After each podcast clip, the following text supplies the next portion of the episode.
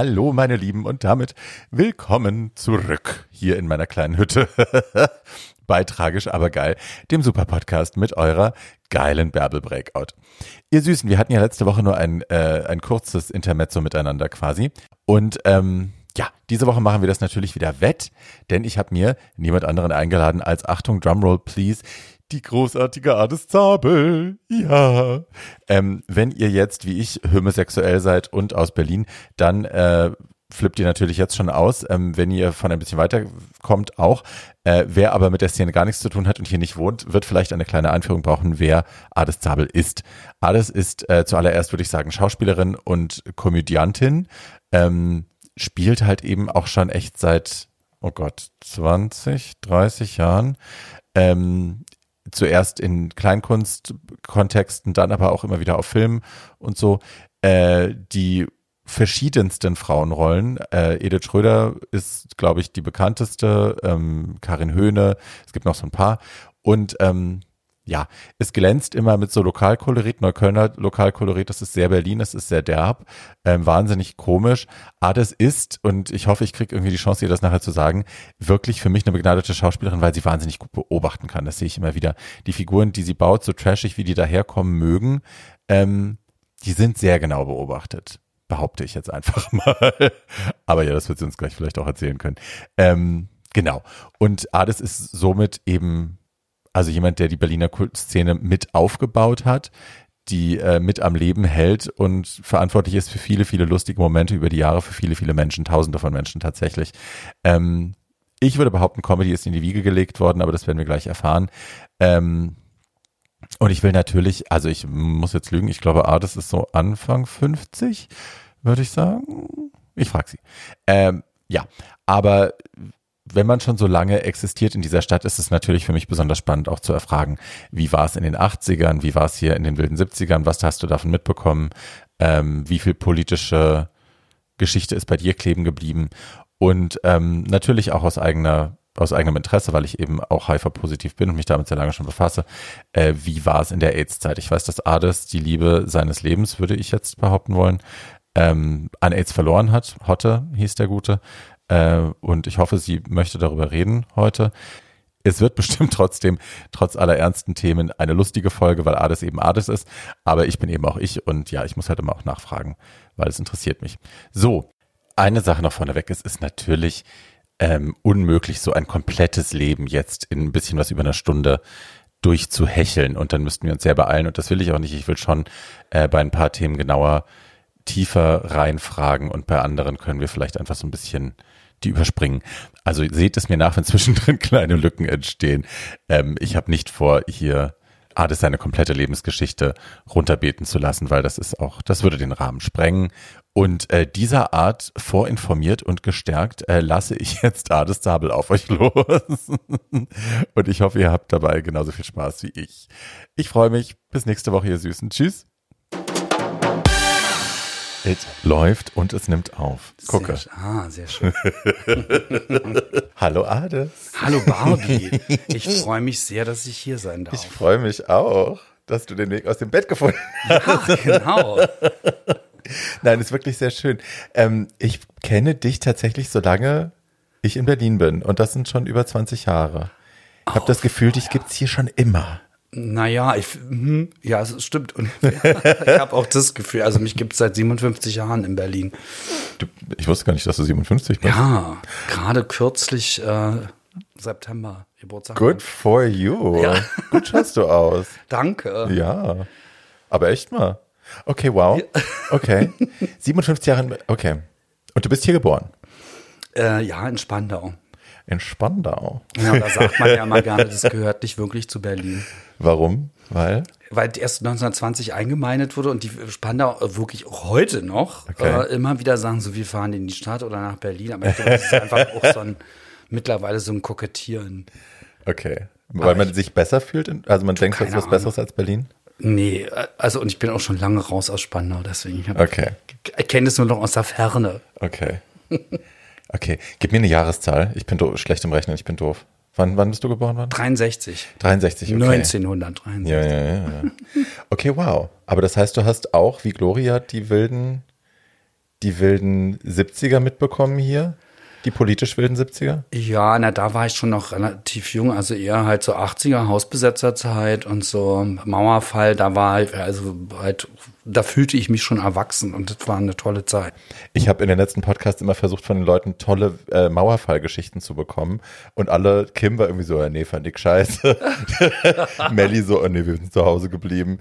Hast du eine gute für mich? Ja, ich habe eine gute. Ey. Äh, ich war zu Hause, damals wohnte ich in Kreuzberg und habe irgendwie den Fernseher angeschaltet und dann war halt irgendwie wahrscheinlich Uli Zelle live äh, mhm. vor Ort und ich habe wirklich vor dem Fernseher gesessen und war fassungslos und habe geheult und ich habe in der Obernstraße gewohnt, es wäre nicht weit bis zur Mauer gewesen irgendwo ja. in Kreuzberg, aber ich bin halt, äh, ich war so vom Fernseher äh, fixiert und äh, in einer Trance irgendwie so und habe einfach geguckt, geguckt. Äh, und dann war es ungefähr ein Uhr nachts, dann klingelt es an der Tür. Und ich so, hä, wer ist denn das? Und dann war das mein Cousin aus dem Osten. Ach Quatsch, und der ja. ist direkt zu dir. Ja, der oh. hatte meine Adresse und der hat sich dann gleich rübergetraut und wir sind dann aber nicht zur Mauer, sondern ja. wir sind schön in die Oranienstraße, weil der, ich wusste auch nicht, dass er auch schwul ist. Das war quasi alles oh. klar. Also der ist, aha, du bist also auch so. Und dann sind wir die Ober und haben einfach schön äh, eingetrunken. Ach, wie geil in der Ober. Ich habe neulich versucht, Leuten zu erklären, ähm, warum die Ober. Ich habe die Ober noch mitbekommen. Ich war, wann war ich das erste Mal hier? 94, glaube ich, 95. Da gab es die noch. Und da war es schon nicht mehr so hot, wie ja. es davor war, aber es, immerhin war ich noch mal drin so und habe da ein paar Mal gesoffen. Äh, aber ja, da sind ja auch die heißesten Leute ein- und ausgegangen. Ne? Ich meine, äh, Nan Golden war ja. Dauergast, als sie hier war und so. Das muss ja irre gewesen sein. Ach, wie cool. Okay, ihr wart in der Ober und da habt ihr dann einfach die Nacht durchgesoffen und seid, habt den Rest ignoriert oder was? Das ganz Berlin Ja, also so ungefähr, ja. Ich glaube, ich war erst äh, dann real an der Mauer, glaube zwei Tage später, einfach mal um zu gucken, ah, jetzt sind die da alle, da waren sie denn schon am Steine kloppen. Wow. Aber so, äh, also weil mich so überwältigt war davon und dass der halt kam und dann äh, hatte Freunde auch drüben, äh, die sind dann auch äh, aufgetaucht und die sind dann gleich da geblieben. Ich war dann quasi, es gab ein Auffanglager Obernstraße mein Freund Adriano, mhm. Passend, ne? Mhm. Und äh, seine Freundin Jana, die ist aber quasi im Osten geblieben, aber er hatte halt Schiss, dass die doch die Grenze vielleicht wieder zumachen. Und dann äh, hat mein Cousin Icke äh, und Diana war ganz oft da in einer Zwei-Zimmer-Wohnung ohne Bad. Also man musste halt sich mit dem Lappen an einem Küchenbecken waschen. Mm. Weißt du? Hot? Ja, das war eigentlich eine lustige Zeit. Aber das hat dann genervt wahrscheinlich auch irgendwann. Ne? Ja, naja, das war halt, äh, also das, in meiner Erinnerung ist es ein Jahr, die, meine Freunde, wir hatten halt letztes Jahr ein Treffen, wo wir die alle nochmal so zusammengekommen sind. Also es war wohl nur ein halbes Jahr. Aber klar, wenn man dann so aufeinander kluckt, also natürlich gab es immer wieder so eine Euphorie, aber eben so im täglichen Leben, wo dann so, oh Mann, du bist nie alleine und bla und so. I would ich würde es hassen, hassen, ja, hassen, hassen. Aber die, äh, das war ganz süß eben, dass wir, als wir uns jetzt getroffen haben, äh, haben die nochmal mir gesagt, wie wichtig das für sie mhm. war und wie toll sie das fanden, mhm. dass sie halt da sein konnten und eben äh, einfach auch diese Angst, äh, die sie hatten, dass die Mauer vielleicht doch nochmal zugeht und, und die waren total froh darüber. Und auch so, also sind halt Heten, ne? Mhm. Und äh, die meinten auch so quasi, war ich auch so ein bisschen Vorbild für so meinen Lifestyle ne, und haben da irgendwie ja, Den viel rausgezogen. Lebensstil. Ja, irgendwie fand irgendwie cool. Nice. Erzähl mir ein bisschen kurz, ich bin jetzt natürlich total nach vorne gesprungen, weil mich die, die Deutschlandgeschichte so fasziniert mhm. hat. Ähm, erzähl mir ein bisschen von deiner Kindheit. Klein Ades, wie war das für dich in Spandau? War das schön? War das scheiße?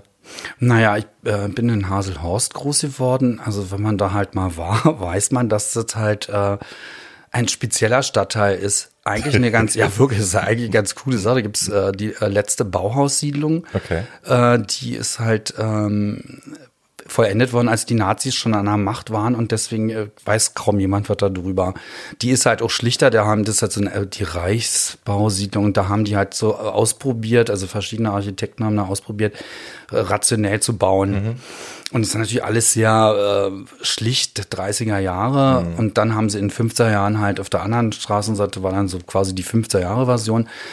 Also halt sehr kleinbürgerlich, drumherum lauter Industrie. Mhm. Ähm, und für mich, also eigentlich war das schön, die Oma hat da gewohnt, noch eine Tante. Also meine Eltern konnten mich immer ja bei der Oma abliefern. Also sie konnten dann auch schnell wieder arbeiten. Die haben mhm. relativ früh mich so mir selbst überlassen. Ähm, und ich bin un wahnsinnig ungern in die Schule gegangen. Ich bin, äh, glaube echt ein bisschen zu früh eingeschult. Also ich bin mhm. halt in der Schule erst sechs geworden und eigentlich okay, hätte wow. man doch noch ein Jahr vielleicht ja, ja. warten sollen. Äh, ich war halt der berühmte Zappel-Philipp und äh, bin Legastheniker und damals wusste man das noch nicht. Für mich war dann, wenn Deutsch ah. war, das war wirklich wie ein Horrortrip. Die haben dann so, du ja, hast gedacht, du bist dumm wahrscheinlich, ne? Oder ja, keine Ahnung, nicht. ja. Und ich habe mich natürlich dann immer mit so Entertainment gerettet. Irgendwie. Pausenclown war ja, geboren. genau. Und, äh, die Lehrer haben das natürlich gehasst. Also damals mhm. auch so die ersten vier Jahre waren halt auch wahnsinnig streng. Dann kam äh, eine, sehr, eine ganz andere Lehrerin, die berühmte Frau Höhne, die ich dann ja irgendwann auf mhm. die Bühne gebracht habe die hat dann plötzlich einen ganz anderen Unterricht gemacht. Also so von wie man hat sich da mal in einen Kreis gesetzt, es wurde mhm. diskutiert und für uns Kids war das so, es gab es vorher nie und es war total aufregend. Und es war schon irgendwie so ein, also so ein Wendepunkt, wo ich so dachte, ach, so schlimm ist es alles gar nicht, wenn man es irgendwie anders macht. Mhm. Frau Höhne, war, welche Klasse war das? Das, das war äh, fünfte und sechste Klasse. Okay, und da hat es dann angefangen, ein bisschen Spaß zu machen. ja, also es war dann erträglicher für, mehr, äh, für mich.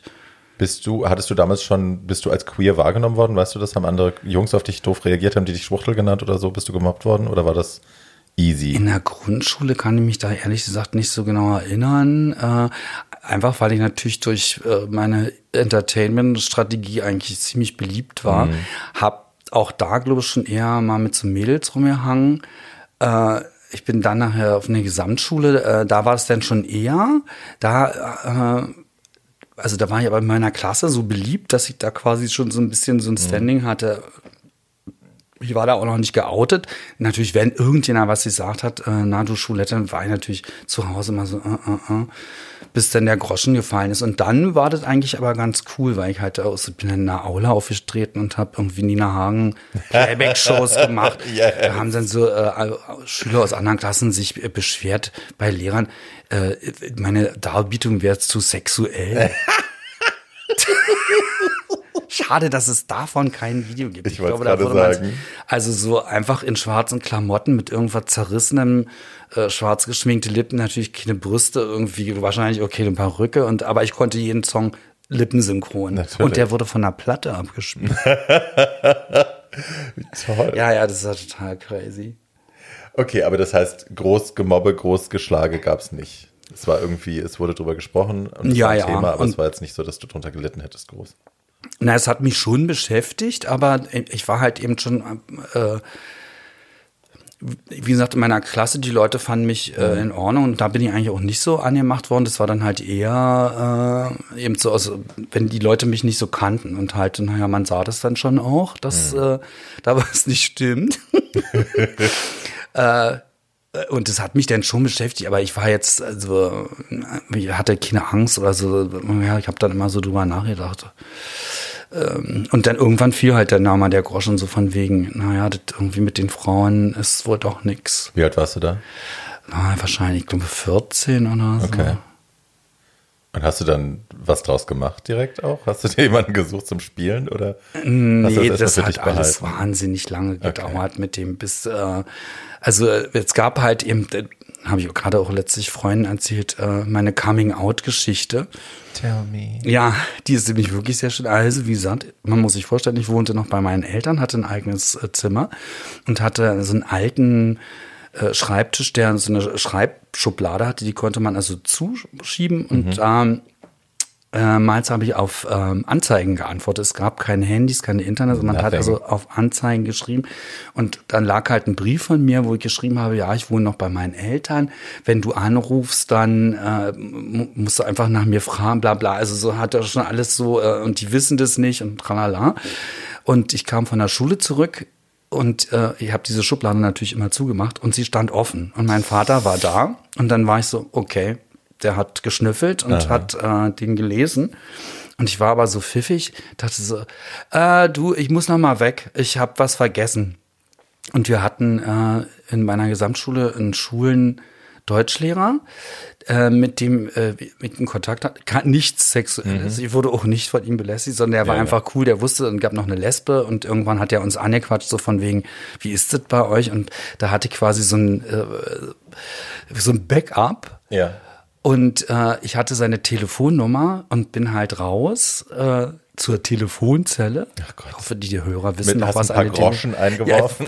Ja, und es war so, ich bin über den Parkplatz vor dem Einkaufszentrum, wo diese Telefonzelle war, und ja. da lief meine Mutter auf einem anderen Weg, die kam dann gerade von der Arbeit nach Hause. Also war so das Drama war vorbereitet.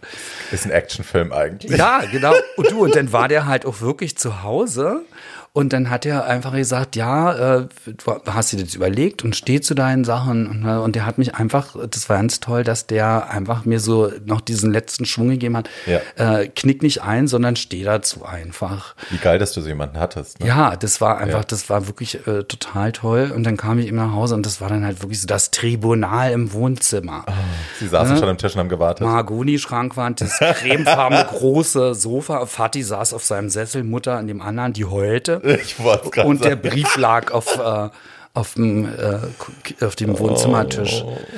Naja, und ich habe dann irgendwie gesagt, ach so, da ist ja mein Brief. Also irgendwie so, aber das irgendwie so von wegen hier so, äh, so eine Tabus äh, mhm. abbrechen. Also war, stimmt es, was da in dem Brief ist? Und dann habe ich irgendwie gesagt, ja, und habe versucht, mit meinem Vater zu diskutieren und das war nicht möglich.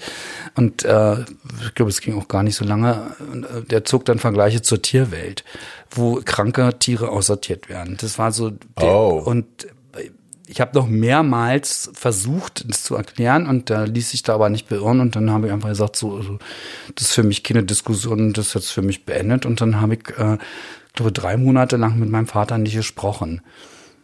Und es wurde, meine Mutter kam da relativ schnell klar, die kam dann auch äh, kurz danach an und hat da irgendwie nochmal drüber geredet, aber es wurde nie groß thematisiert. Und mein Vater hat dann im Laufe der Jahre, konnte er das akzeptieren. Also es hat eine Weile gedauert, aber wir haben eigentlich nie wieder großartig darüber geredet. Das ist aber schon ein harter Bruch. Also ich meine, der hat ja, also wollte der andeuten, dass du kein Lebensrecht hast, quasi, dass du dein Recht zu leben verwirkt hast damit, oder? Also das hört sich jetzt ein bisschen krass an, also so in die Richtung ging das schon, aber das war glaube ich eher so, was der so raus, also es waren halt schon äh, sehr einfache Leute, meine mhm. Eltern. Äh, und vielleicht war das auch wirklich so seine Meinung. Also der, äh, also er hatte schon krasse Ansichten und also ich habe es auch irgendwie später immer vermieden, irgendwelche Politik-Sachen anzuweilen. Gotcha. Also, okay. Oder weißt, äh, egal was du sagst, es äh, kann nur schlimmer werden. Hm. Okay.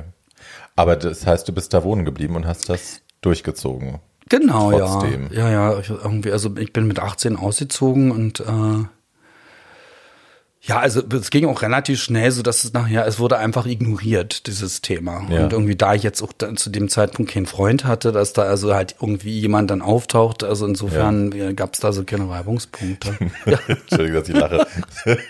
du musst gerade an, ich habe, meine Eltern waren ja geschieden, als ich mich geoutet habe und ich habe mich natürlich bei meiner Mutter zuerst geoutet mit ne, zwölf, würde ich sagen, zwölf, dreizehn als bisexuell erst und dann irgendwann später Full Coming Out als ja schwul. Mhm. Und ähm, habe ja bei meiner Mutter gewohnt. Mein Vater musste davon nichts mitkriegen und dann irgendwann, ich glaube mit 15 habe ich dann entschieden, ich sag's ihm und hatte, es gab damals von Dore Zinn dieses Buch Mein Sohn liebt Männer. Kennst du das? Nee.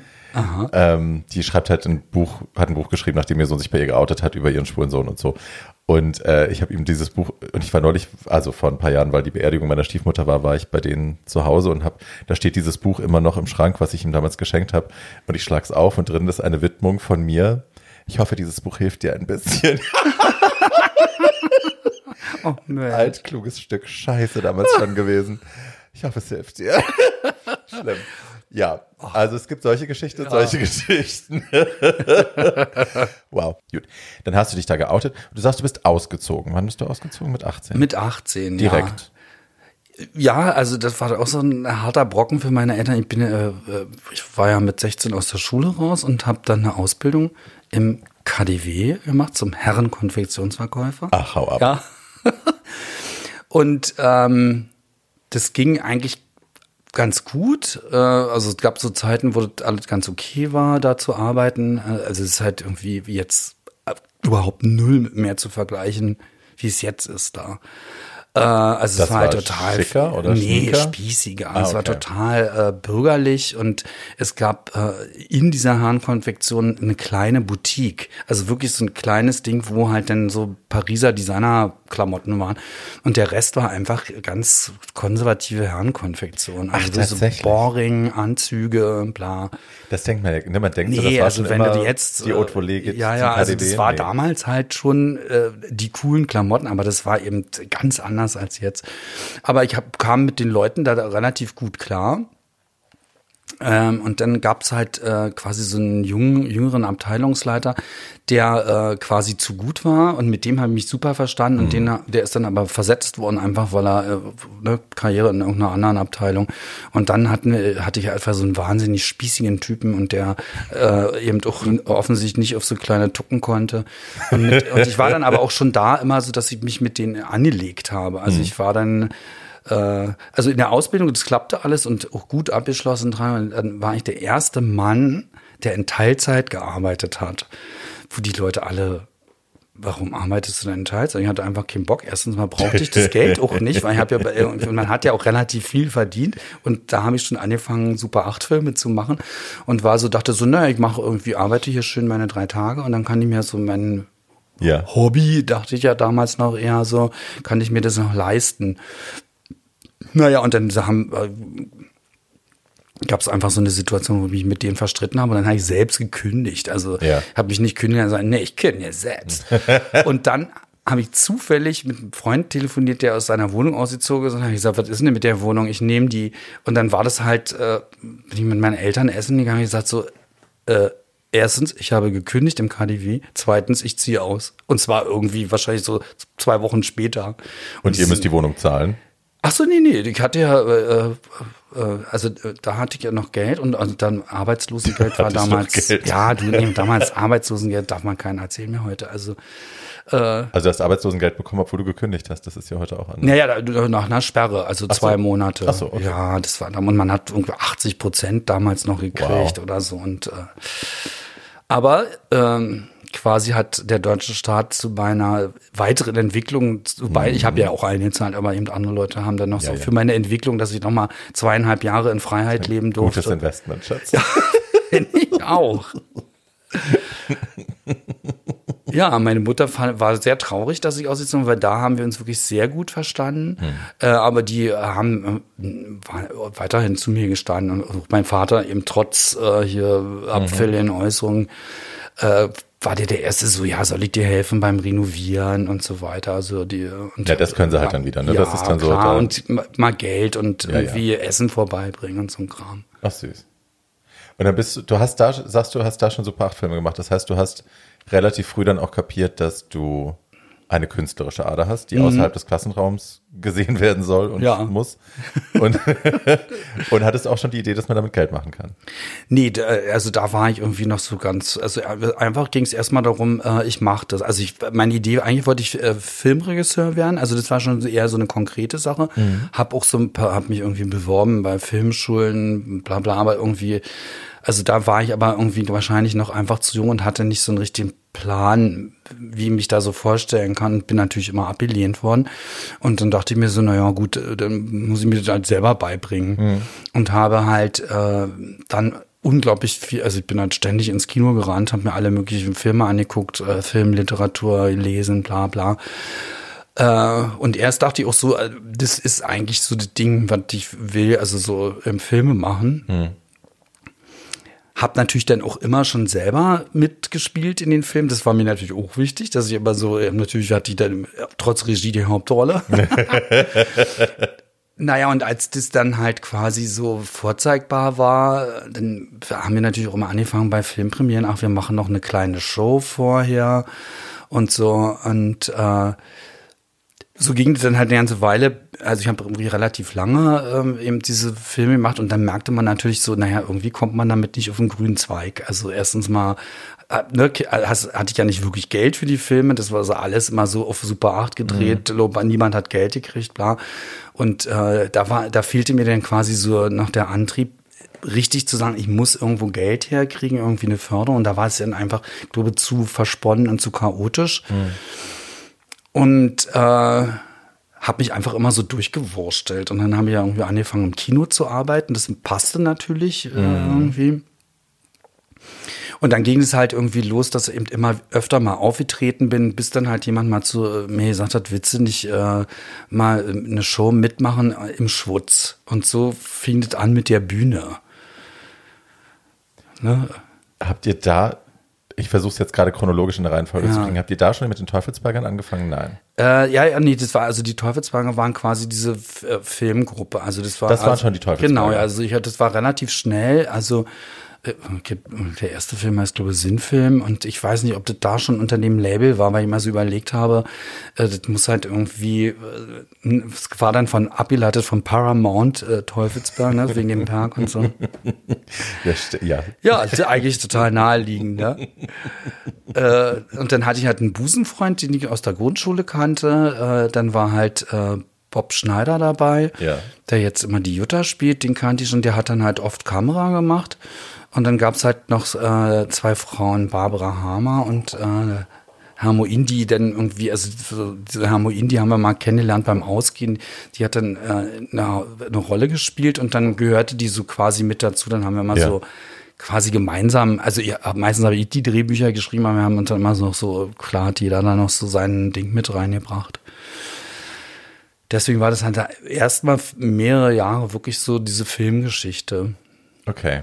Aber das heißt, ja, also als ihr dann, als das dann, als du im Schwutz warst, gab es dann quasi die Teufelsberger als Team ja schon, weil ihr das quasi vom Film her schon wart. Ja, ja, quasi so eine Filmgruppe. Und da bist du auch schon immer auch in Frauenrollen aufgetreten, nehme ich an? Oder ja, ja. Ja.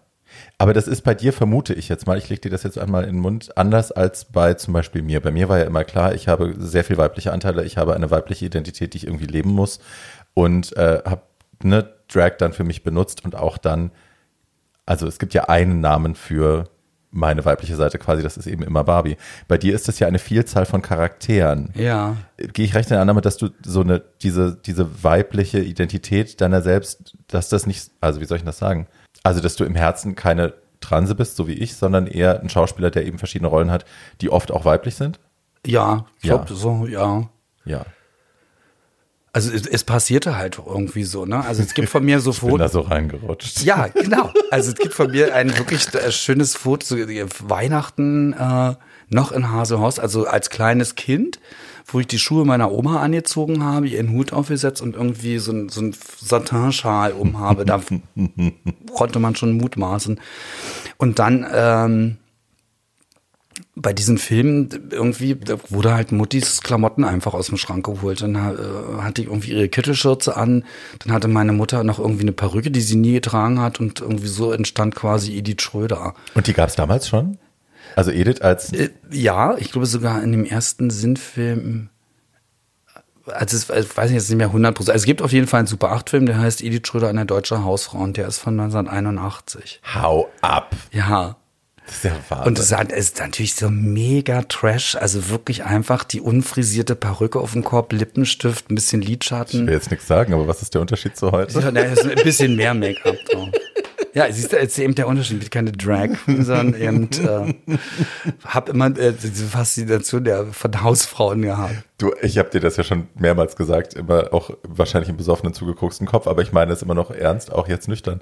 Ähm, ich habe ein, ein riesengroßer, ich bin ein riesengroßer Edith Schröder-Fan, weil ich eben, also na, A ist sie natürlich wahnsinnig lustig und entertaining und äh, ne, macht einfach, ist einfach sehr sympathisch. Aber ich beobachte dich, wie du sie spielst und ich sehe, ich sehe da Sozialstudie. Ich sehe, dass du wirklich andere Leute sehr genau beobachtet ja, ja. hast und das übernommen hast. Da steckt, also ich sehe da sehr viel, sehr tiefgehende Arbeit drin. Ich, ich kann mich natürlich total täuschen und du sagst jetzt, nö, ich spiele einfach, ist lustig. Aber ich habe so für mich das Gefühl, da ist wirklich, das ist sehr genau beobachtet und sehr fein aufgearbeitet. Ja, ja, das ist auch eben so. Ich bin natürlich in so einem Milieu aufgewachsen, hm. in so einem halt, naja, also Proleten wäre jetzt auch falsch. Also es war quasi so ein bisschen meine Eltern waren vielleicht so untere Mittelschicht. Mein, also die haben beide, waren die so mehr oder weniger Fabrikarbeiter. Mein Vater hat dann später irgendwie als Wachpolizist gearbeitet irgendwie.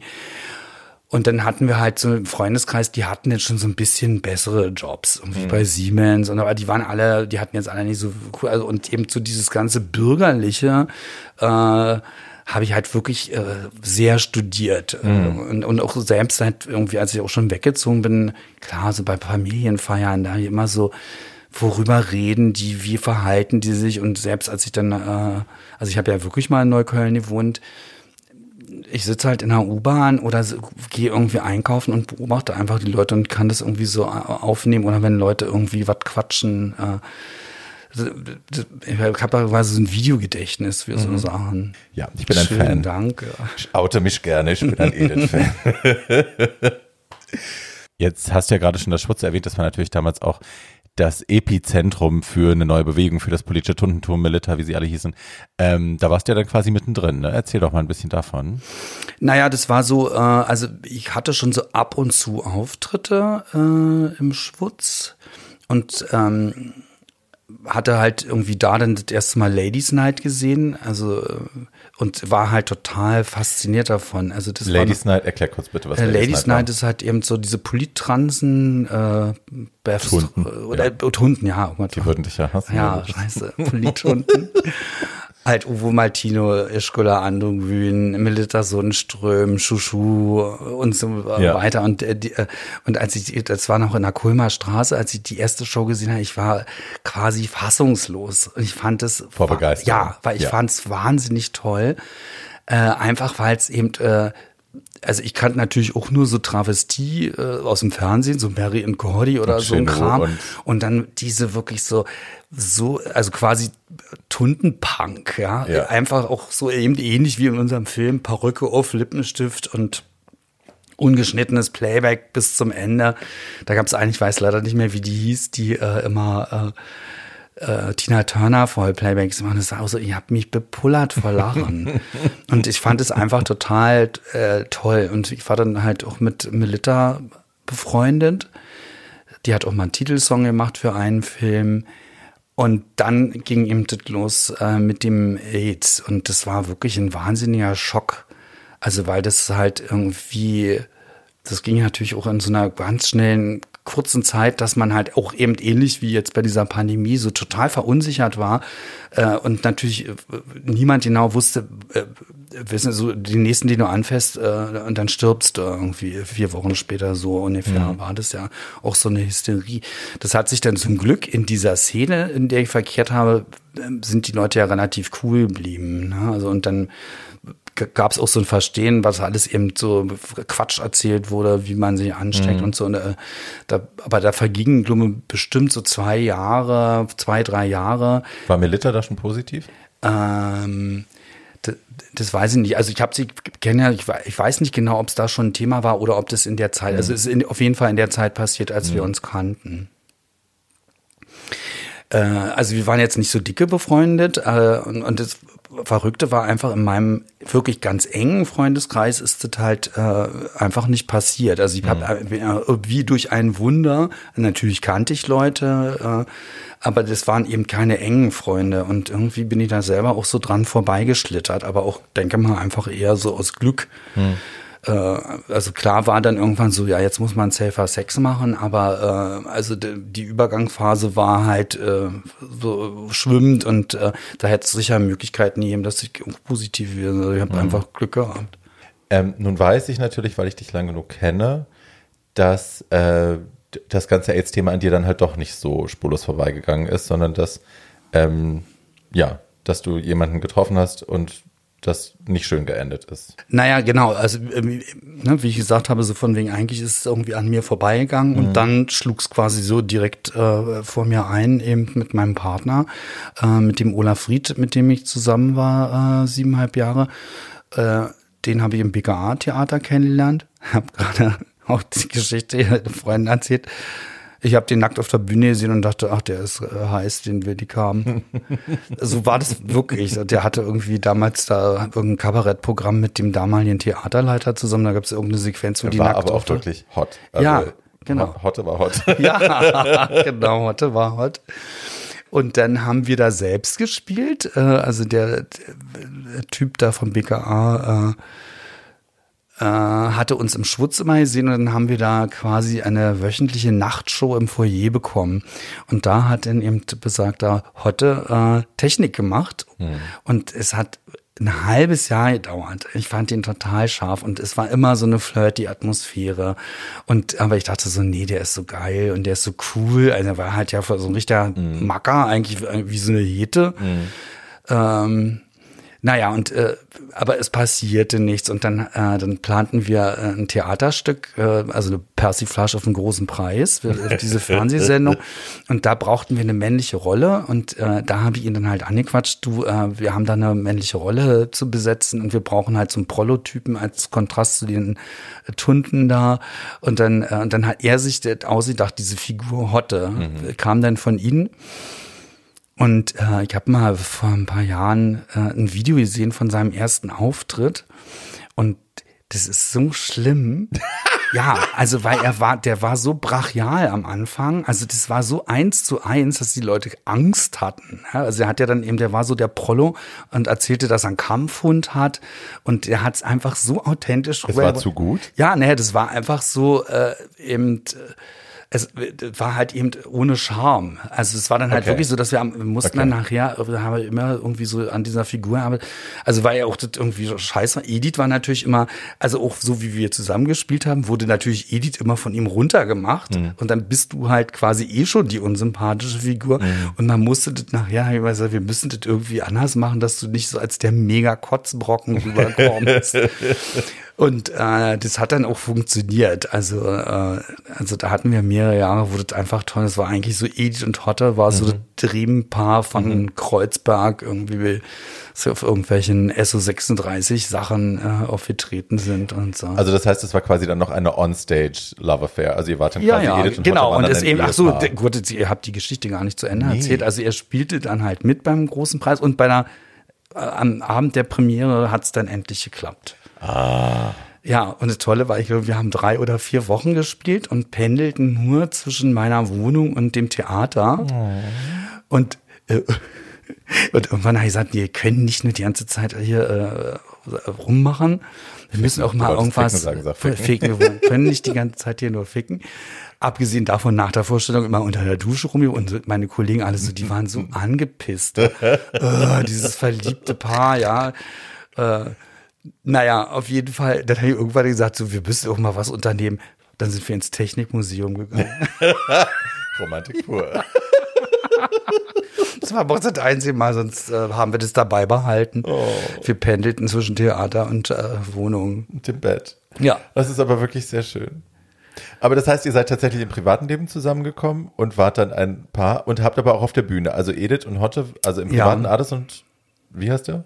Olaf Ried. Alles, alles und Olaf und dann auf der Bühne eben Edith und Hotte. Mhm. Edith und Hotte waren dann auch als Spielperson ja. ein Paar quasi. Genau. Ach, schön. Und da waren wir eben das, äh, also von ihm kam auch die Idee, halt äh, diese Edith Schröder nach Neukölln zu bringen. Und mhm. dann waren wir halt dieses Neuköllner Prollpärchen. Also und äh, naja, in diesen ersten Shows, die wir so, so gemeinsam gemacht haben, auch mit Bob Schneider zusammen, äh, da waren wir gerne schon vor der Vorstellung betrunken. Heute war exzessiv. Der hat gesoffen auf der Bühne. Äh, genau, ja, ja. Und überhaupt, also hat er auch ein äh, exzessives Leben gehabt irgendwie. Also er war auch feiermäßig sehr unterwegs. Also der hat schon vor mir Ecstasy genommen, als ich noch gedacht habe, das darf ich nicht, nicht nehmen. Ich bin ja eh schon verrückt. Wenn ich das nehme, wird's nur schlimmer. Und es ist natürlich schlimmer geworden. ähm, ja, und dann ähm, also wir hatten eh wirklich eine äh, schwierige Beziehung, weil er einem halt so Macker war und irgendwie immer. Das so, war aber tatsächlich, das war nicht gespielt, das war jetzt nicht so. Nee, nee, also er, äh, der kam irgendwie äh, aus Kreuzberg, äh, also von der hatte wirklich so prollige Eltern, äh, ist aber ganz früh, ich glaube mit 15 ist der schon abgehaut, äh, hat dann so ein bisschen Hausbesetzer-Szene und so bla. Okay. Also der war so ein richtiger, der hat sich nichts sagen lassen und der hat auch immer der hat, war dann auch bei uns für die Finanzen zuständig und der hat dann immer so Tacheles geredet, so, ja, zu wenig und bla. Konfliktsuchend, ja, ja so ein bisschen schon. Und deswegen war natürlich immer ein bisschen schwierig, weil er dann immer so der Unsympathische war. Mhm. Aber es war halt auch in ihm, ne? Also der war dann gerne mal so aufbrausend und äh, naja, und ähm, ab und zu hat der quasi sich dann so zurückgezogen und hat dann irgendwelche, ich weiß es halt nicht genau, irgendwelche Drogenexzesse, bla. Und bei so einer Gelegenheit äh, ist der dann positiv geworden. Der hat mir da eine Geschichte erzählt, äh, wo ich halt nicht genau weiß, ob das stimmt, aber es ist auch unwichtig. Was für eine Geschichte, darf ich fragen? Ähm, naja, dass er über eine Spritze gekriegt hat, über eine benutzte. Aber Ach so, also der hat richtig auch Heroin und sowas? Nee, das nicht. Koks war das. Oh wow, okay. Äh, aber das weiß ich halt nicht genau. Weißt du, es mhm. kann auch sein, dass er das erzählt hat. Vielleicht war es auch beim Sex. Es ist aber im Endeffekt unwichtig. Ja, also äh, ist halt aus irgendeiner ja. Rauschsituation entstanden. Wie regelmäßig habt ihr denn damals getestet? Und in welchem Jahr war das? Das war 97, musste Okay, da habt ihr aber dann schon re relativ regelmäßig getestet, nehme ich an. Ja, ja, und, das, und bei ihm war das auch, das ging ganz schnell. Also und wir waren CSD in Hamburg und dann hat er, standen wir da so am Wasser und so, äh, mir geht's so schlecht, ich fühle mich so erkältet. Und es war also wirklich so diese ganz blöden klassischen okay. äh, Symptome, also eben auch relativ mhm. starke Symptome. Und dann waren wir halt in Berlin äh, in, schon in so einer Schwerpunktpraxis. Und äh, naja, da gibt's auch einfach so eine wirklich äh, schreckliche Situation eigentlich. Aber es war auch wieder komisch. Also er war beim Arzt drin und dann ging die Tür auf und dann haben die gesagt, äh, äh, na, Ades, äh, komm mal bitte rein. Und ich bin reingegangen und habe gesagt, naja, hier wird jetzt hoffentlich nicht das Todesurteil äh, verkündet. Und dann war eben genau das, weißt du, so, ja, also, ja, ich habe immer so den Hang zu blöden Sprüchen. Aber eigentlich wäre es doch damals schon kein Todesurteil mehr gewesen. Also sie haben die Dreierkombi 94 introduced, meine ich. Ja, nee, also das. Äh, 96, aber das war so an der Grenze eigentlich. Ja, ne? ja, also, ähm, also erstens mal war das so, der hatte äh, eine ruhende Hepatitis. Also der hat mal in Afrika ah, das heißt, gelebt. Leber war vorbelastet. Die Leber war vorbelastet. Mhm. Äh, der konnte aber ohne Probleme saufen und bla. Aber eben manche Sachen, manche Sachen gingen dann nicht und der hat halt, für den war das halt einfach auch so ein mega Schock. Das war halt er war halt in der taffe Macker immer gesund, also bis auf diese hm. Lebergeschichte, aber die irgendwie nicht sein Leben beeinflusste. Ähm, und der kam da irgendwie natürlich gar nicht mit klar. Und dann äh, ging das los. Also er hat halt dann, klar haben die gesagt, so, äh, hier Therapie, äh, da ist er dann zu Freunden in die Schweiz und der hat dann halt gesagt, äh, er kriegt äh, von den Medikamenten Depressionen und kommt damit überhaupt nicht klar und ihm ging es wahnsinnig schlecht und äh, So what? Du wirst doch überleben. Ja, aber eben so, äh, also ich weiß es halt auch wirklich nicht so genau, ob das eben, ob er wirklich jetzt einfach so, ob das so ein Schock für ihn war, dass er dadurch so depressiv ist oder eben, also er hat dann immer gesagt, äh, er kommt mit den Medikamenten nicht klar. Der hat die natürlich genommen. Hm. Äh, aber eben so mit so einer vorgeschädigten Leber war das damals halt, äh, ging das halt relativ schnell. Ja, ja, ja, ja. Und die waren ja auch noch, also das muss man auch dazu sagen, die Leute, die das jetzt heute hören und denken, hä, das waren halt auch noch andere Medikamente. Also ja, es war ja, das erste Mal, dass die Dreierkombi überhaupt gefahren sind. Und das waren drei komplett eigenständige Medikamente, die man zusammennehmen musste. Also es war eine Höllenmenge an Pillen. Ja, und du und hast starke eine Belastung, Nebenwirkungen eine Belastung gehabt. Ja, ja, auf jeden Fall. Gerade Leber, Niere, ja. Also in dem Fall sehr schwierig, verstehe ich. Genau, und dann hat er halt äh, nach anderthalb Jahren eine Leberzirrhose bekommen. Und mhm. dann äh, naja, also da war schon eigentlich abzusehen, dass das nichts mehr wird. Was mir aber nicht bewusst war. Also ich habe das äh, wirklich einfach weggeschoben und wir haben halt auch, äh, irgendwie haben wir nicht hingekriegt, darüber zu reden. Also er wollte das auch gar nicht. Also so, es gab niemals eine Situation, wo man halt gesagt hat, du, äh, was machen wir denn, wenn du stirbst? Oder wie gehen mhm. wir damit um? Einfach, weil er das auch nicht wollte. Es ist jetzt so, also ich habe ihn ja nie kennengelernt, aber mhm. alles, was du so erzählst, klingt so ein bisschen das nach dem, was man heute Toxic Masculinity nennen würde. Also es ist alles so ein bisschen nicht schwach sein, mhm. äh, ich ja, darf ja. nicht, ich muss Stärke ja. strotzen, aggressiv eher und so eher Alpha als Beta. Ähm, da ist es natürlich extrem schwierig, wenn einem sowas Knüppel zwischen die Beine wirft. Aber es hätte ja auch irgendwie eine Chance sein können für ihn, so Schwäche zu akzeptieren und Scheitern zu akzeptieren. Aber das hat, das hat nicht stattgefunden bei ihm so ein, nee, kaum, so ein Aufweichen. Kaum. und, äh, und es war dann halt so, äh, ich war natürlich auch total überfordert mit dieser Situation und habe mich zwar über um ihn gekümmert, aber das äh, ging immer nur bis zum gewissen Grad. Dann war ja, das, das natürlich so, ja, ja, das, nee, nee, ich krieg das schon hin. Hm. Äh, und der wurde halt ganz schnell als äh, schwieriger Patient gehandelt. Sondern mal so, wenn die Ärzte, so dein Freund, oh Gott, und irgendwie so, Also weil der halt irgendwie auch Terror gemacht hat in der Arztpraxis und im, im äh, AVK war der auch, war auch schon ein schwieriger Patient. Äh, und äh, da gibt's halt einfach so quasi so mein persönlicher Horrortrip äh, äh, ist, ähm, der hatte eine Eiweißvergiftung. Hm. Und ich kam aus München, also ich hatte irgendwie, da war ich schon ziemlich fertig mit den Nerven und hatte so eine kleine Affäre und bin nach München geflogen, einfach mal, ich musste mal so vier, fünf Tage raus. Der hat mich so ja zum Flughafen gebracht und dann war verabredet, äh, er kommt mich dann auch wieder abholen.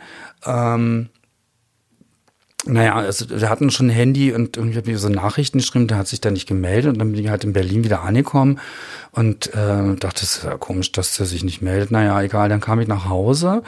Äh, da haben wir dann schon zusammen gewohnt und dann war irgendwie die, äh, die Klappe vom, äh, Ofen, vom Backofen ausgehakt und alle lauter Dinge waren so ganz komisch, aber so, ich habe das irgendwie so und, der, und dann kommt er so aus seinem Zimmer und sagt, wo kommst du denn her? Und ich so, äh, du, ich war doch in München, du wolltest mich vom Flughafen haben. So, ach ja, hm, äh. und dann dachte ich so, der hat sich doch irgendwas eingepfiffen, dachte mhm. ich erst. Und, äh, und der war aber also eben so seltsam und weil ich gar nicht wusste, was es sein könnte, war ich total verunsichert und ich war dann auch noch beim Freund zum Abendessen, ich bin dann halt hingegangen und war dann aber irgendwie so, naja, ich weiß nicht, irgendwie zu Hause stimmt irgendwas nicht. Das klingt so borderline suizidal, was das? Nee, nee, es ist halt eben so, wenn du eine Eiweißvergiftung hast, wirst du quasi bekloppt. Also du kannst, Ach, du kannst dann, kannst nicht mehr ein, also du kannst mit jemandem kommunizieren, der sowas hat die können aber halt, also die können auf dich reagieren und antworten, äh, also aber eben nicht so richtig. Wie kriegt man das denn? Äh, das, wenn die Leber nicht mehr funktioniert, die, ah. wird dann das Eiweiß nicht mehr abgebaut und ähm, also ich habe natürlich jetzt kein medizinisches Wissen darüber, nee, nee, aber, aber, eben so kann man ja so nachschlagen, um zu gucken, was da so passiert. Und dann gab es halt eine unfassbare Verkettung von Umständen irgendwann habe ich also gedacht, also, da, also ich muss einen Arzt anrufen, also da, mhm. weil es ist halt wirklich merkwürdig und so. Ich habe ihn wahrscheinlich auch gefragt, irgendwie hast du Drogen genommen oder so? Nee, bla. So, und das äh, war halt äh, damals die Praxis von Heiko Jessen und aber ähm, er ist nicht selber gekommen, sondern eine ganz junge Ärztin, die ganz neu war. Und die dann so, ja, ich weiß nicht, hm, kann sein, kann das und äh, hat der Drogen genommen. Also die war dann aber total hilflos und ich war dann so total angenehm. Also, also entschuldige bitte, der Mann ist nicht mehr klar bei Verstand. Und dann war halt zu dem Zeitpunkt damals äh, gerade in den wirklich in den Medien irgendwie so diese Entmündungsgeschichte, dass äh, eben auch so Polizeien nicht mehr, äh, also dass es ganz schwierig wird, wenn jemand halt nicht mehr zurechnungsfähig ist, was mhm. zu machen. So, dann habe ich irgendwie äh, ihr gesagt, so, äh, du, also ich lebe mit dem zusammen, ich weiß, da ist irgendwas schief. Der hat irgendwie, keine Ahnung, der muss der ins Krankenhaus. Der ist selbst. Der ist genau. Ja. Ähm, ja, hm, gut, okay, wir rufen Krankenwagen. So, dann kommt, die, kommt halt so ein Notarzt an und diese, und dann äh, wollte er nicht mit.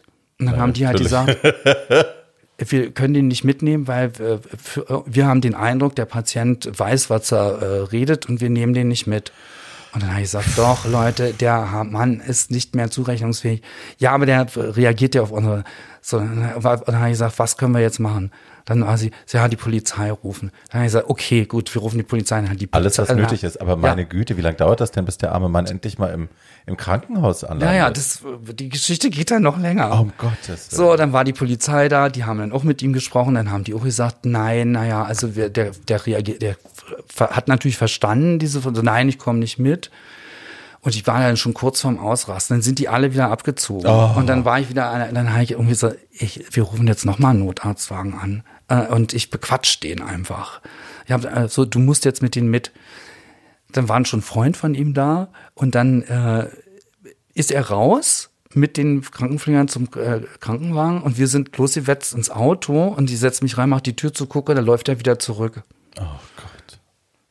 So, und ich war, äh, und weißt du, so halt, und kannst nicht, also ne, ich war ja halt nur der Freund, wir haben ja nicht zusammen, ich war, ich hatte, also, konnte Nein. nichts machen.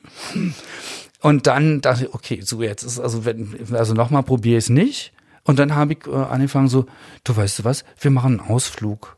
Wollen wir nicht ein bisschen rumfahren? Und dann habe ich den halt bequatscht, habe die zugenommen im Bademantel, Hausschuhe an, also komm, wir fahren ein bisschen rum. Bin mit ihm ins Auto, habe die Knöpfe runtergedrückt, dass er nicht irgendwann an der Kreuzung aussteigt. Mhm. Und dann sind wir ins AVK gefahren. Die hat die auch schon, die waren schon vorgewarnt. Und dann war natürlich da nochmal das gleiche Schauspiel. Der Patient will nicht, dass wir nehmen den nicht an, weil der nicht will. Und da habe ich aber dann so ein Fass aufgemacht. Da habe ich die zusammengeschrien. Und habe gesagt, ich gehe hier nicht weg, bevor ihr den hier untersucht. Und das ist ja normalerweise auch nicht deine Art. Du bist ja niemand, nee. der aggressiv wird. Nee. Aber in der Situation ja, warst du, du so verzweifelt. War, und da waren halt sechs Stunden. Es war dann mitten oh in der Nacht Gott. schon, weißt du so. Und ich dachte so, das und kann keiner hilft nicht. richtig. Nee, aber die, alle so, nee, das können wir nicht machen. Ich, das dürfen wir nicht. Oh. Und von daher denkst aber das kriegt man noch mit. Also selbst wenn der irgendwie auf eine Frage was antwortet, bist du so, so, so hä?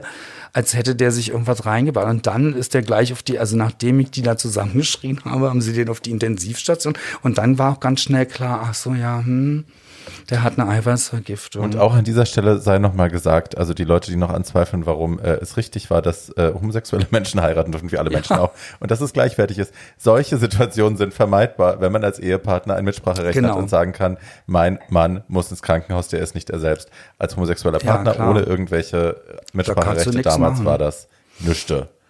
Oh, fuck, ey, es ja, macht mich Wahnsinn, sauer. Kranz, es war so eine crazy Geschichte. Ah. Horror, Horror, Horror.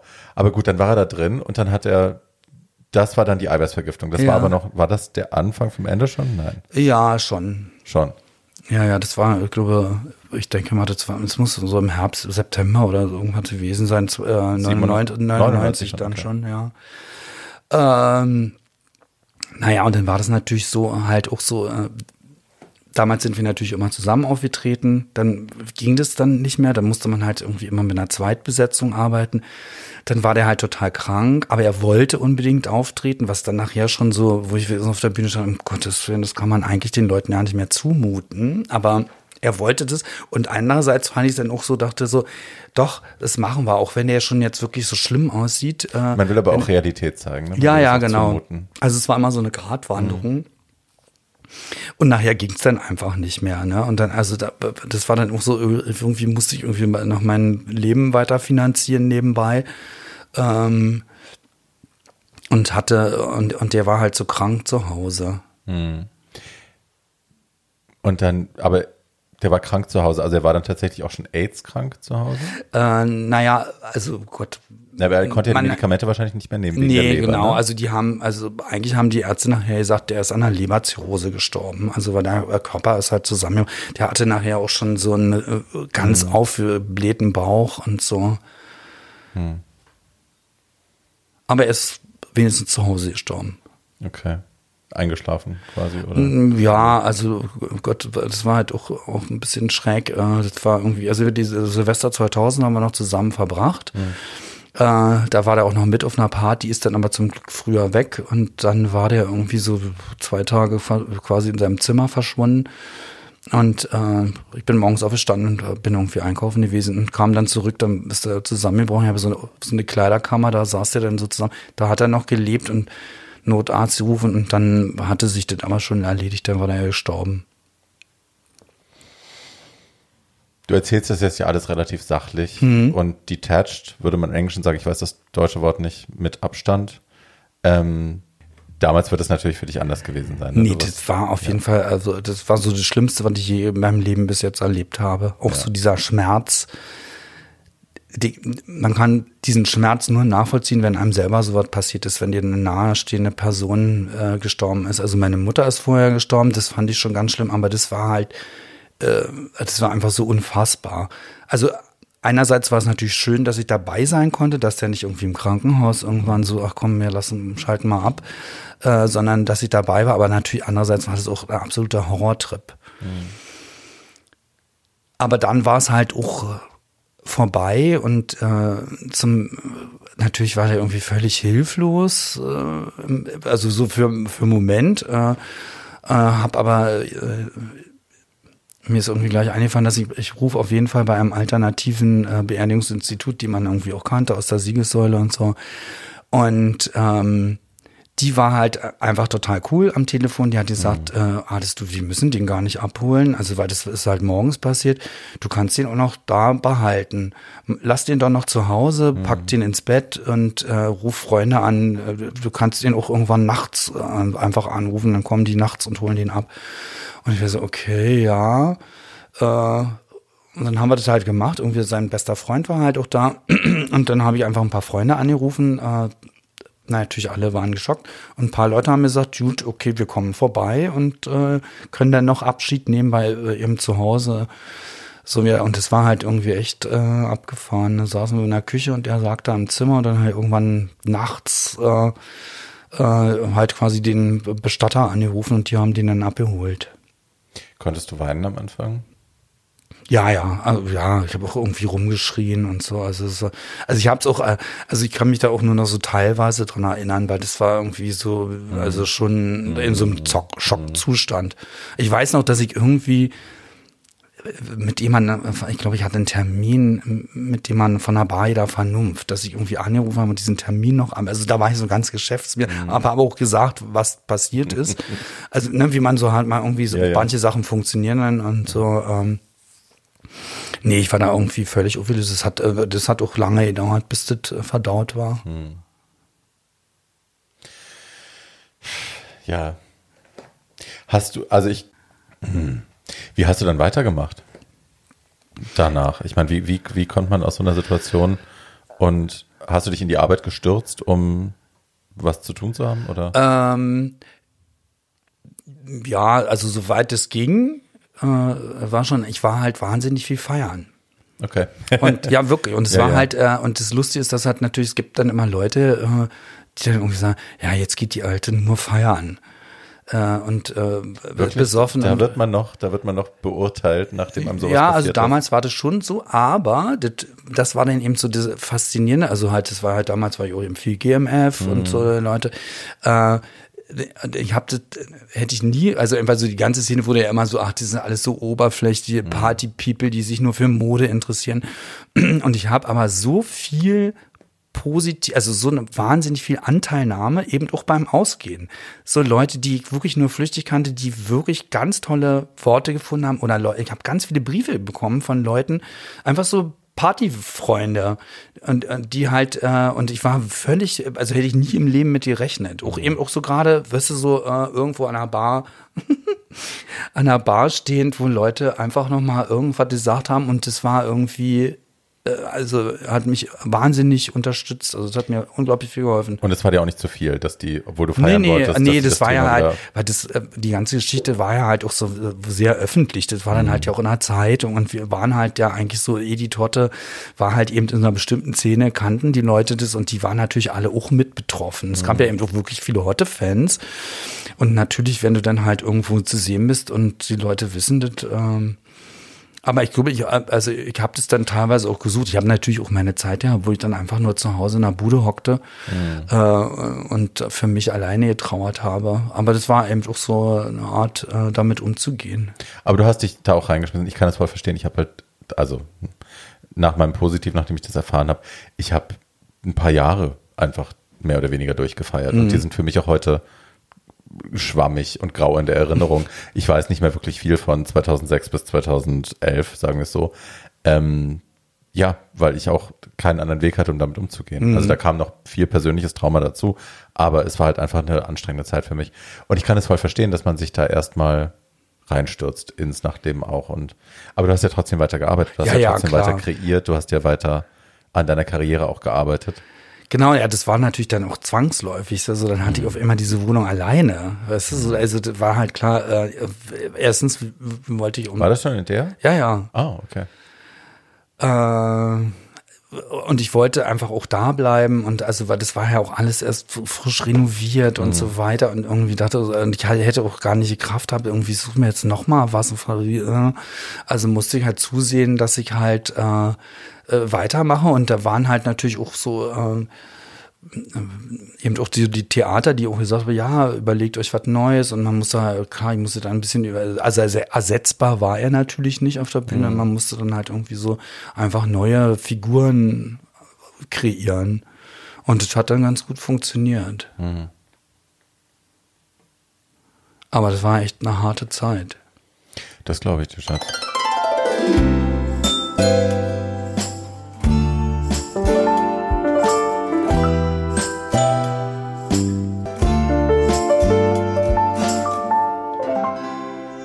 Meine erste Erinnerung tatsächlich an dich, wo ich dich das erste Mal on screen gesehen habe, war irgendeine Parodie auf die drei Damen vom Grill, meine mhm. ich. Wie hieß das? Drei Drachen vom Grill. Die drei Drachen vom Grill. Mhm. Und das warst du, Jutta wahrscheinlich? Genau. Und ähm, Thomas Görke, der irgendwie aber nie auf der Bühne, also der hat mal irgendwann mal in so einer Nachtshow mal mit dem, aber so eigentlich hat äh, der äh, Bob und äh, der Thomas, die hatten sich die erste Folge ausgedacht, weil die so wahnsinnige Fans, also ich war auch Fan, aber nicht so Fan wie die. Ja. Und die haben sich dann überlegt, wir machen da so eine Persiflage drauf. Und haben quasi das so sehr eins zu eins umgesetzt. Also beim ersten Drehbuch habe ich halt irgendwie äh, gar nichts zu beitragen, außer dass ich halt eben die Magda äh, Brigitte Grotum äh, ja. Rolle übernommen habe. Ja. Aber das war relativ erfolgreich, meine ich. Ne? Also es ist bis heute so ein Klassiker, den man auch noch irgendwie ja, finden kann. Ja, ja, ja. Meine ich. Genau. Ich glaube, das ist mittlerweile, es könnte es ja sein, dass ein paar Sachen von online sind. Ja. Bei, äh, bei YouTube oder ja, so. Ja, ich werde gucken und wenn es das gibt, werde ich es in die Shownotes packen. Nur, dass ihr es wisst, ihr könnt es nachgucken. ähm, aber das ist schon, also dich on screen zu sehen, ist ja schon auch immer noch mal was anderes als auf der Bühne. Ja. Aber es ist immer auch eine Produktion. Und also eine filmische, ne? Du, du gibst, gibst dir auch wirklich Mühe, dass das, dass es einen gewissen, also natürlich ist es irgendwie Trash, weil ja. halt Budget und so und, hm, aber kein schlechter Trash, kein böser Trash, sondern guter Trash. Und dann, aber du, du hast hier diese Filme gemacht, den, Mutti der Film wahrscheinlich, also das hat der. Nee, der Miss Marple, wie hieß denn der Miss Marple? Äh, 1815 Apostkreuz. Da habe ich aber auch nur mitgespielt. Also da habe ich äh, gar nichts äh, zum Drehbuch beigetragen. Ach so. Ja. Ich dachte, das wäre komplett. Ja, siehst du, das ist immer so, natürlich, weil da ich ja so prägnant ja. bin und. Nee, nee. man denkt, du machst alles, du machst alles komplett, was du anfasst, ja. Ja, nee, der, nee, das hat der Jörn Hartmann gemacht. Der hat da äh, auch mit einem Freund zusammen das Buch geschrieben. Das ist ja quasi so die Essenz aus den Miss Marple-Filmen. Da sind ja wirklich teilweise original Synchrontexte übernommen worden, ja. bloß halt neu zusammengestellt. Nee, nee, das hat der gemacht. Der hat auch, der hatte einen Freund aus Hamburg, der das finanziert hat. Also, also ich habe bestimmt auch das eine oder andere dazu gesagt, aber eben so drehbuchmäßig habe ich da gar nichts zu beigetragen. Ja, eben. Lass dir nicht das Glas da wegnehmen. Aber Mutti, der Film, war dann schon. Das haben wir dann zusammen gemacht. Also das war halt, äh, ich hatte ein Soloprogramm, da gab es so eine Miniserie, die hieß äh, Alle lieben Mutti. Wie so eine Mutti, in dem Fall Edith Schröder, oder? Nee, äh, das war dann schon eine eigene Figur, so Mutti. Ah. Also quasi die Mutti eben mit Biggie und äh, Mutti. Äh, okay. Das ist schon ein bisschen äh, eine andere Type. Ist die näher an Ades dran als Edith, oder? Die äh, Mutti, nee, eigentlich nicht. Also okay. es war halt so ein bisschen so, äh, die Idee war da so, ich glaube, im Film wohnt die äh, in Friedenau. Halt also ah, okay, so ein bisschen so bürgerliche Frau, ja, ja. die aber eigentlich total egoistisch ist und mit dem Kind natürlich gar nichts angefangen hat, eigentlich eben äh, am liebsten auch nur mit einer Freundin irgendwie essen gehen will und ein bisschen. Bisschen Erdfab, oder? Ja, vielleicht. Also in ich hatte das dazu. Ja, Erdfab in Friedenau. Naja. Ja, ja. Das Kind nervt. Genau. Wir gehen saufen. Ja. Nee, aber das da, war ein richtiger Hit, ne? Ja, also das ist halt ganz lustig, weil äh, der hatte, glaube vor zwei Jahren 15-jähriges Jubiläum und da haben wir den Gott, in der Hasenheide Open Air gezeigt. Und ähm, ich habe den halt, also ab und zu gucke ich den halt natürlich mal mit Freunden, aber dann halt im meistens, wissen Sie, vielleicht irgendwie zu Hause mal vielleicht mhm. gebeamt oder so. Aber auf so einer großen Leinwand habe ich den ewig nicht gesehen. Und man sieht dann eben doch das ein oder andere mehr, also noch so Details. Und dann waren da halt, wissen nicht, da waren ungefähr 400 Leute da an der Hasenheide und das war so eine Bombenstimmung. Und ähm, manchmal ist es ja so quasi so, so Filme, so Reifen. Wenn du halt was neu machst, also der ist natürlich nicht so geworden, wie, wie ich es wollte. Also ich hätte da gerne noch mal geschnitten, mir war das zu lang und dies und jenes. Also, da ist man natürlich total überkritisch. Aber mhm. so nach ein paar Jahren, dann denkt man so, ach, ist eigentlich auch egal, wenn die Leute halt da drin sitzen und denken, was haben die denn da für einen Quatsch verzapft? ja? Und es hat mir selber halt auch wieder totalen Spaß gemacht, äh, den dann zu gucken. Also ich finde es so, man könnte es so bezeichnen, als es so ein schwuler Klassiker, einfach so ein Trash-Tunten-Film, den man eigentlich immer mal so zu Weihnachten verschenken kann und äh, äh, in so einem Freundeskreis mit ein paar Flaschen Sekt zusammen gucken. Nun ist ja, also Mutti, der Film ist ja nun das eine, aber dann ist ja auch Edith Schröder ist ja nun mittlerweile und auch schon lange, lange, lange, auch Jahrzehnte schon, muss ja. man sagen, eine nicht wegzudenkende Größe in der Berliner Kleinkunst, in der deutschen Kleinkunstszene ja. eigentlich, ne? Ist das, gab es so einen Moment, wo du gemerkt hast, jetzt habe ich es geschafft, so? jetzt bin ich, jetzt bin ich, Edith Schröder ist jetzt Teil des Kanons? das, ist ach, das ist eine tolle Formulierung. Ja. Teil des Kanons, ja. Ja, äh, klar. Also es gab natürlich auch Momente, wo ich irgendwie so dachte, äh, äh, ach, muss ich immer diese Hausfrau spielen? Aber mittlerweile liebe ich das so und mir macht es auch einfach so einen Spaß, äh, das zu machen und weil es halt auch wirklich toll funktioniert. Mhm. Ähm, ja, also es war halt irgendwie gerade Ende letzten Jahres dachte ich, ich bin so angekommen. Mein, die Jobs laufen gut, wir die zu, ähm, gute Zuschauerzahlen, wenn ich woanders auftrete, funktioniert es mit den Leuten irgendwie so und äh, das war so, weißt du, ich dachte so, ah, und 2020 geht es dann einfach weiter und äh, wir haben volles Haus und so. Äh, naja, so ist es halt jetzt irgendwie. Jetzt muss man mal gucken. Äh, ich finde es natürlich eben auch so diesen, was ja fast alle sagen, irgendwie so, dass man mal so äh, alles runterfährt und mhm. äh, sich so ein bisschen äh, besinnen kann oder drüber nachdenken, wo will ich eigentlich hin oder was will ich noch machen und so weiter. Äh, äh, aber ich möchte schon bald wieder mal richtig auf die Bühne. Mhm. Habt ihr Stücke, die ihr fertig habt, quasi, womit ihr nur noch wartet, bis es jetzt wieder losgeht? Oder äh, na, wir haben neue Sachen geschrieben. Äh, wir haben äh, ein Stück fertig, also ein Stück geschrieben, also die Story geschrieben. Äh, und zwar war das halt im März und es war dann halt, äh, und es ging dann halt eben innerhalb von, weiß ich nicht, zwei Wochen, dass auf einmal klar war, ja. wir machen diese Produktion nicht. Das war natürlich ein, äh, ein ziemlicher Schock. Also, also der nächste Schritt wäre gewesen, wir machen es immer so, dass wir, diesmal haben wir auch gemacht, dass wir gleich mit dem Regisseur zusammengeschrieben haben, mit Bernd Mottel mhm. und mit Bob und Biggie. Und ähm, also eigentlich war das fertig und dann ging das auf einmal los und innerhalb von 14 Tagen war klar, das können wir abblasen. Die ganze Geschichte findet nicht statt. Äh, und der nächste Schritt wäre eigentlich gewesen, dass wir angefangen hätten, Dialoge zu schreiben. Okay. Ist das so euer Prozess, dass ihr anfangt bei einer Idee und dann kommen Dialoge dazu, dann wird das ausgefleischt. Ja, genau. Also wir haben das eben, äh, jetzt arbeiten wir ja schon ein paar Jahre mit dem Bernd Mottel zusammen. Wir haben es dann meistens eben zusammen die Story entwickelt mhm. und dann äh, wenn man Dialogideen hat, werden die natürlich sofort aufgeschrieben, weil manchmal fällt einem mhm. zusammen und dann mhm. sagt Edith das und äh, Biggie sagt das.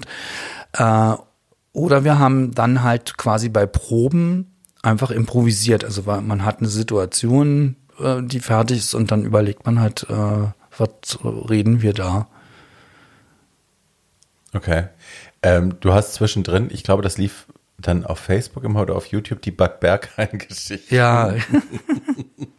Bist ja ein wichtiger Teil des Berghains gewesen über viele Jahre. Ist das heute noch? Bist du heute noch Berghain-affin oder ist das so, bist du da ein bisschen raus? Ja, ich bin da ein bisschen raus. Also ich hatte natürlich da meine Phasen, wo, also äh, ich habe da jetzt nicht ganze Wochenenden verbracht, aber also ich habe dann schon öfter mal auch so meine 18 Stunden da äh, mhm. abgeleistet. Äh, das kann ich gar nicht mehr. Und ähm, gut, wenn man halt auch so nah da dran wohnt, dann ist es natürlich immer auch so, ach, mir gefällt die Musik nicht, ich gehe einfach. Wo dann meine, meine Freunde so, was, nein, und, äh, und wir wollen doch noch so. Und, aber ich denke mal so, ich kann jetzt nicht hier drei Stunden warten, bis der DJ, ein anderer DJ kommt und ach, dann muss ich noch was nachlegen und so, nö, ich gehe einfach nach Hause, dann bin ich halt drauf zu Hause ein bisschen drauf. kann ich mir schön einen runterholen oder so. Äh, aber die Faszination gibt's natürlich immer noch. Das hat sich natürlich, oder ist einfach eine Generation nachgewachsen. Ja. Also ich, ich warte eigentlich immer auf den Moment, wo die sagen, was willst denn du eigentlich hier? Ist das so alt? Aber so sind die Leute ja da nicht. Also nee. äh, ja, fehlt mir natürlich ab und zu, aber es ist halt eben auch nicht mehr, also ich bin halt nicht mehr so der Berghain-Junkie. Hast du eine, eine, eine Geschichte, wo du sagst, das ist so der Höhepunkt meiner des besten und des schlimmsten Teils meiner Berghain-Zeit, oder? Ja. Und, äh, genau, und ähm, ähm, also mit meinem derzeitigen Freund äh, haben wir irgendwann mal so eine Zeit gehabt, wo wir dann einfach äh, so Sonntagnachmittag hingegangen sind. Mhm. So, und, und äh, auch äh, einfach nur, du, wir gehen einfach vorbei, drei Stunden. Das Problem an der, daran ist, wenn man die Bahnleute alle kennt und dann machen, wir machen mal eine Runde, sagen überall Hallo. Und dann gab es einfach im Fünf-Minuten-Takt äh, Jägermeister oder und noch ein Longdrink Mhm. und bla bla. Und also äh, auf jeden Fall gab es eben so einen Sonntag, wo ich also nach drei Stunden wirklich richtig gut abgefüllt war. und dann kenne ich die Leute an der Tür und dann äh, sind wir gegangen. Und ähm, einer, Klaus hieß der, der hat quasi so getan, als würde mir ein Bein stellen, unten in dem Flur am Eingang. Aber er hat nur so getan. Aber ich bin trotzdem hingefallen. ich bin halt so, hab mich fallen lassen und bin halt quasi so zwischen die Türleute gefallen. Und die natürlich also, äh, und dann habe ich mich so aufgerappelt und die standen da so die Tür offen, Riesenschlange. Und dann war da halt draußen der Scheinwerfer und ich stand zwischen denen und dachte, und ich weiß nicht mehr warum. Ich glaube, ich muss jetzt hier was sagen. Habe mich dazwischen die gestellt, habe den Arm hochgehoben. Das ist wirklich ein toller Laden. Da kann man Alkohol kaufen und die Leute haben Geschlechtsverkehr. Und dann habe ich das nochmal wiederholt und stand immer mit diesem ausgestreckten Arm und habe immer aufs Berghain gezeigt. Dann kamen noch zwei Freunde zufällig von mir an, äh, Sascha und äh, Tobias. Und dann habe ich so ganz laut gebrüllt, die beiden Schwuchteln, die lasst ihr rein. Und die auch so, die haben die Hände über den Kopf zusammen. Und irgendwann einer der Türsteher von hinten, Ades, würdest du jetzt bitte gehen? Und ich war nachher, ich wusste, warum habe ich denn das gemacht? Es war wahrscheinlich einfach so, ich bin gestürzt, dann ist irgendwas in meinem Kopf durcheinander gekommen, dann sah ich einen Scheinwerfer. Oh, da stehen Leute. Das ich, Schaulicht ist an. Ich muss, ja, das Schaulicht ist an. Das war so der, also, und wir haben, die Leute haben sich kaputt gelacht nachher immer darüber. Und dann hat ein Freund, also äh, Sascha hat mir ein T-Shirt geschenkt, wo drauf steht, das ist wirklich ein toller Laden. Klassische Übersprungshandlung. Oh, war ja, ja. Aber lustig, dass bei dir so der Schalter umlegt, sobald ein Scheinwerferlicht auf dich Ja, gerichtet ist und Leute vor dir stehen, ist so, alles klar. Show. Nee, das war wirklich sehr lustig. Ich weiß ja, du bist, ähm, also du bist natürlich ein sehr umtriebiges Mädchen, du bist sehr fleißig und du hast ja selber schon gesagt, 2020 hätte eigentlich das Jahr sein sollen, jetzt ist äh, eine Pause. Ähm, du hast ein Haus in Brandenburg, da hast du jetzt während der, haben wir, hast du mir vorhin erzählt, äh, ohne dass dein Mikrofon an war, ähm, da hast du dich quasi, da hast du deine Quarantänezeit verbracht. Also während alle anderen Leute im Lockdown waren, hast du quasi darum gebastelt. Ähm, und das, ist das dein Leben momentan? Ist das so das, Das ist quasi die andere Seite von Ades Zabel, die keiner kennt, dass ich halt äh, auch einen äh, ehemaligen Schweinestall umbauen kann zu einer Wohnung, wo jetzt ein Kamin ist, wo die Balken abgeschliffen sind Toll. und lackiert und äh, bla. Also ja, und äh, das hat mich wirklich ehrlich gesagt äh, gerettet über diese Zeit, äh, weil also wenn ich, also ich eigentlich, ich bin eine, gebürtiger Berliner und liebe Berlin total. Und das war jetzt das erste Mal, dass ich irgendwie die Stadt unangenehm fand. Ich fand es so, äh, als wirklich alle Sachen zu waren am Anfang, ich fand es richtig gruselig. Weißt du, so sitzt dann irgendwie so mit zwei Freunden in der Wohnung. Äh, es ist äh, 23 Uhr auf dem Samstag und draußen fahren keine Autos mehr. Und ich so, oh Gott.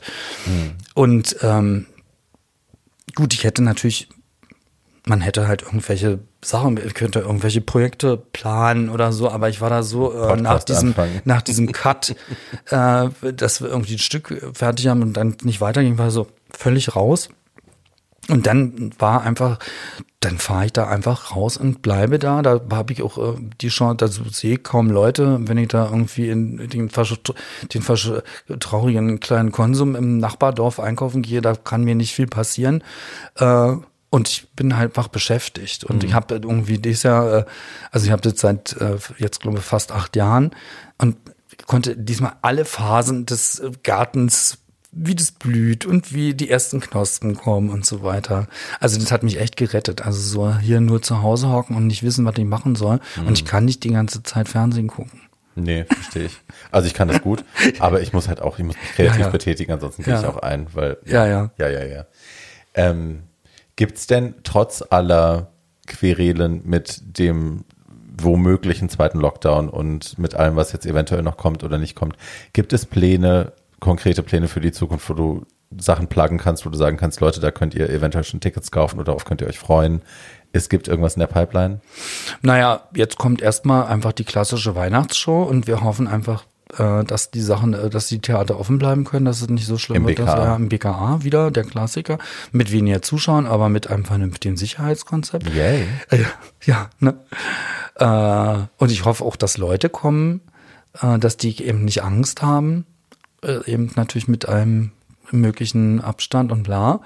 Äh, und wir wollen halt nächstes Jahr äh, äh dieses Stück machen. Wird, man mhm. muss wahrscheinlich da nochmal äh, deutlich drüber gehen, weil äh, die Welt ist ja dann vielleicht doch irgendwie anders. Also ich weiß nicht, ob man es thematisieren muss. Das ist halt eben doch alles so eine vage Sache.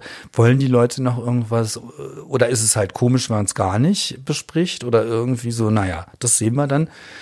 Na, es gibt ja, also ich erinnere mich zum Beispiel an Will and Grace oder Friends, da war das damals, als das World Trade Center gefallen ist. Die mhm. haben, beide Shows haben sich dafür entschlossen, die Timeline weiterzuerzählen, als wäre das nicht passiert, weil mhm. sie den Leuten auch eine Welt bieten wollten, in ja. der das nicht passiert ist, die ohne Trauma existiert, die man angucken kann, ohne daran erinnert zu werden. Mhm. Andererseits habe ich bei Edith halt das Gefühl, Edith Schröder ist so ein Charakter, auch wenn keiner nach meiner Meinung gefragt hat, Edith Schröder ist so ein Charakter, die eben das Leben in der Kackwelt einfacher macht, dadurch, dass sie es kommentiert ja. und den Leuten eine Variante gibt, wie man damit umgehen kann und ja. wie man das irgendwie vielleicht auch salopp so abtun kann. Ich fände es, glaube ich, total schön, eine Show zu sehen, wo Edith, das muss nicht die ganze Show dauern, aber nee, wo Edith nee, einfach klar. dazu also, Stellung bezieht. Ich glaube, Zeit, das wäre schön. Ja, das, ähm, ähm, also ignorieren kann man es jetzt auch nicht mehr. Wir haben ja auch irgendwie in der Zeit halt diese Livestreams gemacht. Ähm, da war das ja auch Thema und mhm. da haben wir ja irgendwie äh, unseren Fun drüber gemacht, irgendwie so, das funktioniert ja schon. Mhm kannst natürlich jetzt nicht den ganzen Abend füllen. Ein Mast, der große Masken, Ediths großer Maskenball. das war auch schon wieder gut. Ja, ne? aber nein, I know. Ja, ja. Du, und in drei Jahren wäre ich irgendwie 60. Da äh, habe ich mir schon einiges überlegt, da möchte ich mal irgendwie so eine Best-of-Show machen, wahrscheinlich eben aus verschiedenen Stücken so mhm. Sachen. Und dann kann man halt auch mal irgendwie, wir sind die, also wir halt auch ein, ein Fotobuch, also eine gerade Biografie irgendwie so machen und so. Das, äh, aber da ist ja noch ein bisschen hin. Ich würde was schreiben. Naja, ich habe ja eine, äh, zu meinem 50. gibt es eigentlich ein Fotobuch mit, äh, naja, da sind halt ein paar Seiten Biografie drin. Also ich bin nicht der Typ, der wirklich schreiben kann. Das fällt mir äh, äh, schwer. Gut, das war damals halt auch noch so unter Zeitdruck. Ähm, aber es geht schon. Und äh, das war halt auch sehr persönlich. Und Biggie ist halt rübergegangen als meine Lektorin.